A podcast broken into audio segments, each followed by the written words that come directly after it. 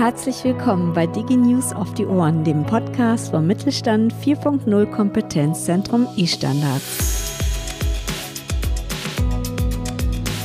Mein Name ist Jana Beer und ich leite hier die Öffentlichkeitsarbeit. Heute bringe ich Ihnen ein ganz besonders spannendes Thema mit und zwar geht es um das europäische Förderprogramm Horizon Europe. Anja Linnemann vom Kompetenzzentrum erklärt uns, was das Förderprogramm ist und was genau damit unterstützt wird. Sie zeigt auf, welche sechs Ausschreibungsthemen es gibt und was dabei die zentralen Fragestellungen sind. Außerdem erfahren Sie, warum gerade kleine und mittelständische Unternehmen an einer Teilnahme am europäischen Förderprogramm profitieren und warum auch ein Forschungsprojekt KMU praktischen Nutzen bringen kann. Natürlich stellt sie Ihnen am Ende auch die konkreten Fördermöglichkeiten und die wichtigen Eckdaten vor. So, jetzt bleibt mir nur noch viel Spaß zu wünschen. Und ja, ich habe noch eine Bitte. Vielleicht ähm, können Sie unseren Podcast auch gerne weiterempfehlen. Darüber würden wir uns sehr freuen. Und natürlich auch, wenn Sie ihn abonnieren und ein Like dalassen. Viel Spaß beim Podcast.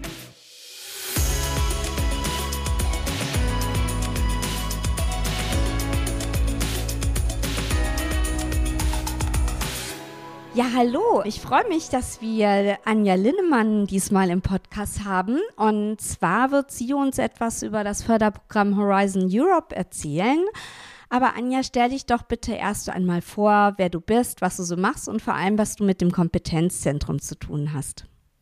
Ja, hallo, mein Name ist ähm, Anja Linnemann und ich arbeite zum einen am Fraunhofer FIT, das ist das Institut für angewandte Informationstechnik in St. Augustin. Mhm. Und zum anderen ähm, bin ich Projektleiterin im ähm, Projekt Kompetenzzentrum E-Standards. Und für dieses Projekt sowie auch am Fraunhofer FIT vertrete ich die Themen Digitalisierung und Nachhaltigkeit. Und wir schauen eben, ähm, wie Informationstechnik und Digitalisierung ähm, Nachhaltigkeitsziele unterstützen kann. Hört sich ja super spannend an. Ist es. Kann ich mir vorstellen. Kannst du uns kurz erklären, was denn Horizon Europe oder eben auch Horizont Europa in Deutsch übersetzt ist? Also was ist das für ein Förderprogramm? Ja, also das ist ein wissenschaftliches ähm, Forschungsrahmenprogramm der EU. Mhm. Hier werden im Prinzip Gelder zur Verfügung gestellt, um aktuelle Herausforderungen wie zum Beispiel die Klimakrise zu adressieren oder allgemein mehr Nachhaltigkeit zu erzielen. Aber es geht auch um Themen wie Gesundheit. Also um solche ähm, ja, großen Herausforderungen zu adressieren, werden im Prinzip Gelder zur Verfügung gestellt, um dort Innovationen und neue Technologien auch ähm, zu erforschen und anzuwenden. Mhm. Und das hört sich ja jetzt erstmal so an, ja, europaweit. Also können sich denn dann auch deutsche mittelständische Unternehmen daran beteiligen?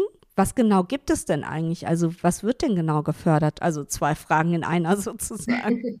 Ja, also erstmal ähm, KMU oder Allgemeinunternehmen können sich an dem Programm sehr wohl beteiligen. Das ist sogar gewünscht und im Vergleich zu dem Vorprogramm, was der ein oder andere vielleicht noch unter dem Namen Horizon 2020 kennt, ist es auch wirklich gewünscht, die äh, Teilnahme von mittelständischen Unternehmen noch zu steigern. Gibt da verschiedene ähm, Möglichkeiten, sich dort an diesem Programm zu beteiligen. Und zu deiner zweiten Frage, worum geht es eigentlich thematisch? Wenn man sich jetzt dieses Programm anguckt, dann ist es in ähm, drei Säulen unterteilt.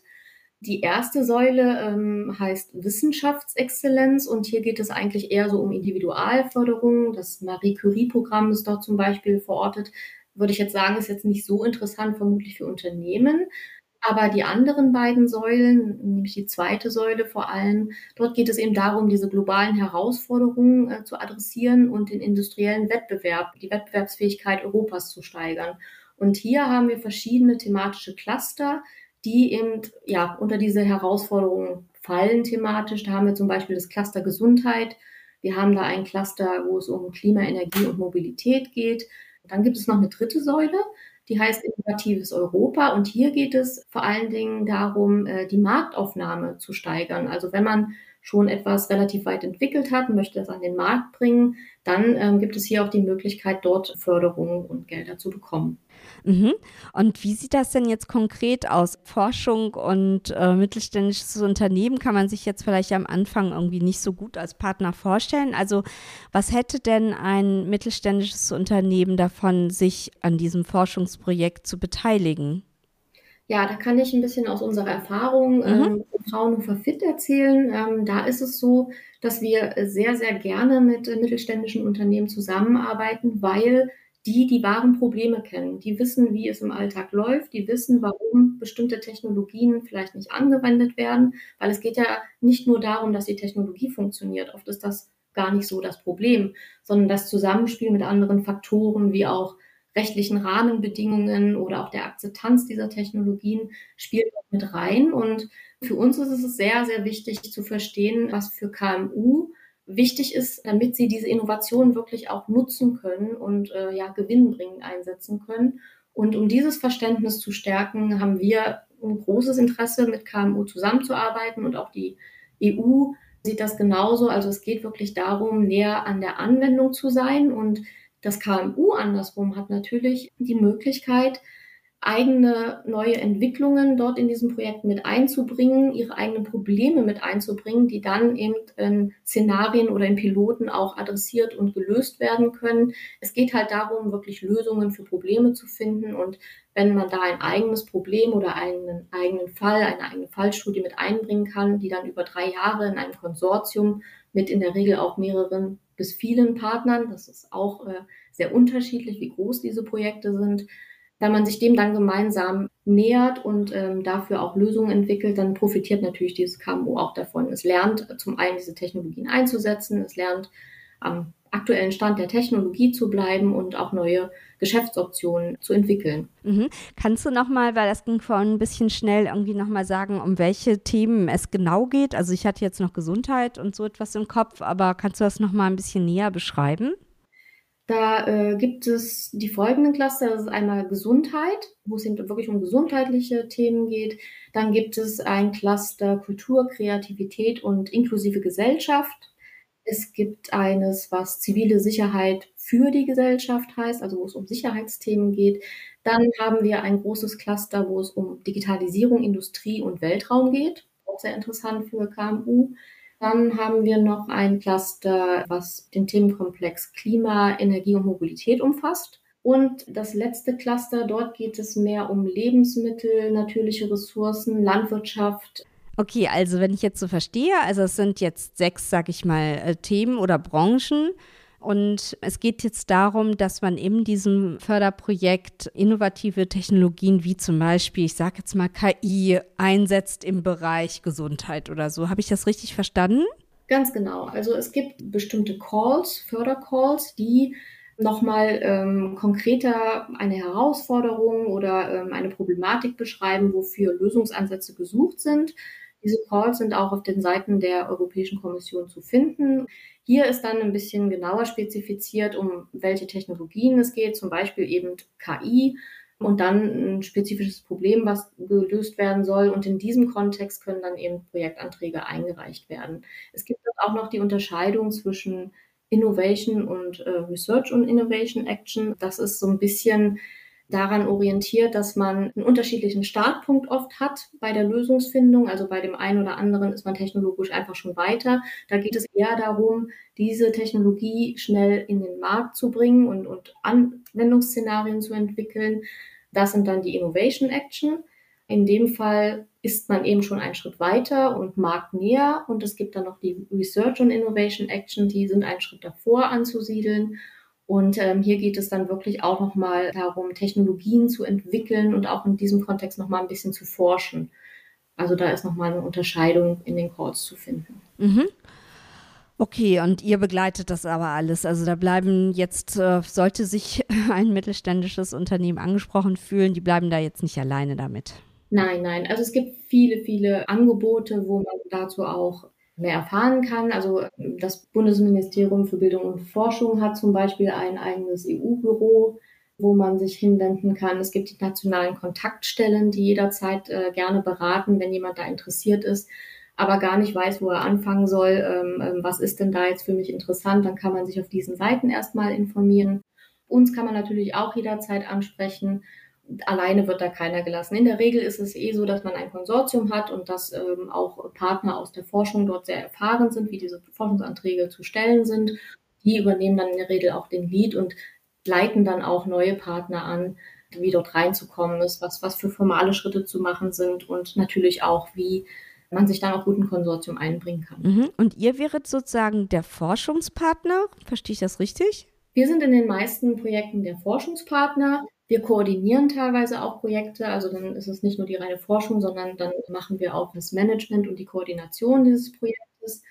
Was wir jetzt für Rollen in Projekten einnehmen, ist in der Regel, ähm, dass wir Anforderungsanalysen machen, sprich wir wollen dann wirklich die wahren Probleme im gesamten Kontext verstehen und äh, da sind eben KMO auch wirklich wichtige Partner, die uns dann eigentlich ähm, wirklich erstmal erzählen, was ist das wahre Problem, woran scheitern sie, damit dann die Lösung, die im Projekt entwickelt wird, den wahren Bedarf trifft und äh, nicht am eigentlichen Bedarf vorbei entwickelt wird. Ja, also Anja, du hast uns ja jetzt schon die unterschiedlichen Fördermöglichkeiten ein bisschen vorgestellt. Kannst du das denn noch ein bisschen konkretisieren? Also gibt es zum Beispiel auch wirklich Geld für das Projekt? Ja, also das ist in der Tat so, wenn KMU sich bewerben und Partner in einem Projekt werden, bekommen sie dafür auch entsprechend Gelder. Die werden natürlich entsprechend beantragt. Und hier gibt es einen ähm, Unterschied zwischen den bereits erwähnten Innovation und Research und Innovation Action. Bei den Research und Innovation Action, wo es ja auch in Richtung Grundlagenforschung und Entwicklung von Technologien noch geht, da sind alle Partner ähm, zu 100 Prozent förderfähig. Das heißt, ähm, sie bekommen 100 Prozent der direkten Kosten auch erstattet. Das umfasst dann natürlich Personal, aber auch Materialanschaffung oder auch Invest. Und bei den Innovation Action, da ist man ja schon marktnäher. Es geht dann darum, wirklich äh, Produkte oder auch Prozesse in den Markt zu tragen. Da, ist, da, geht, da geht man davon aus, dass das Unternehmen natürlich dann auch schon einen Schritt weiter ist. Und diese Arbeiten werden ähm, für Unternehmen mit 70 Prozent gefördert. Also auch da noch eine große Förderung der direkten Kosten und das ist auf jeden Fall möglich. Wissenschaftliche Partner bekommen immer 100 Prozent. Mhm. Ja, okay, also das hört sich ja super an. Ich kann mir vorstellen, dass da bestimmt ein paar kleine und mittelständische Unternehmen dabei sind, die das jetzt vielleicht äh, sehr interessant finden und gerade vor so einer Einführung einer neuen Technologie vielleicht stehen oder wenigstens diese Idee haben. Dann sind wir jetzt schon am Ende unseres Podcasts auch angekommen und ich stelle allen Interviewpartnern immer eine letzte Frage und die heißt, warum sollten denn deiner Meinung nach mittelständische Unternehmen überhaupt digitalisieren? Ja, das ist eine, eine gute Frage. ich denke vor allen Dingen, Digitalisierung bietet unfassbare Möglichkeiten, Prozesse, Abläufe zu unterstützen. Also ich sehe Digitalisierung immer als Unterstützer. Ich arbeite ja auch an einem Institut, was eben diese menschzentrierte Entwicklung von Software und digitalen Lösungen unterstützt. Das ist im Prinzip auch genau das, was wir damit erreichen wollen, dass eben Digitalisierung unterstützt, hilft, dass man zum Beispiel Informationen zur richtigen Zeit am richtigen Ort hat, um bessere Entscheidungen zu treffen oder dass Sensoren ähm, bestimmte Sachen kontinuierlich messen, dass man dadurch eine bessere Datenlage hat, diese besser analysieren kann und ähm, basierend darauf dann auch bessere Entscheidungen treffen kann, was auch viel mit Nachhaltigkeit zu tun hat. Also ich glaube, dass Digitalisierung sehr stark Nachhaltigkeit unterstützen kann, ganz einfach dadurch, dass es die Möglichkeit bietet, viele Informationen, viele Daten zur richtigen Zeit am richtigen Ort zu haben und, und dadurch bessere Entscheidungen zu treffen. Und da sehe ich den großen Mehrwert von Digitalisierung und ähm, für KMU denke ich, dass Digitalisierung ein Werkzeug sein kann, besser zu kooperieren, ähm, Sachen besser nachzuvollziehen und zu dokumentieren und zu analysieren. Und ich sehe da einen sehr großen Mehrwert für KMU. Ja, dann danke ich dir sehr für deine Antworten und wünsche dir noch einen sehr schönen Tag. Danke. Ja, sehr gerne. Danke ebenso.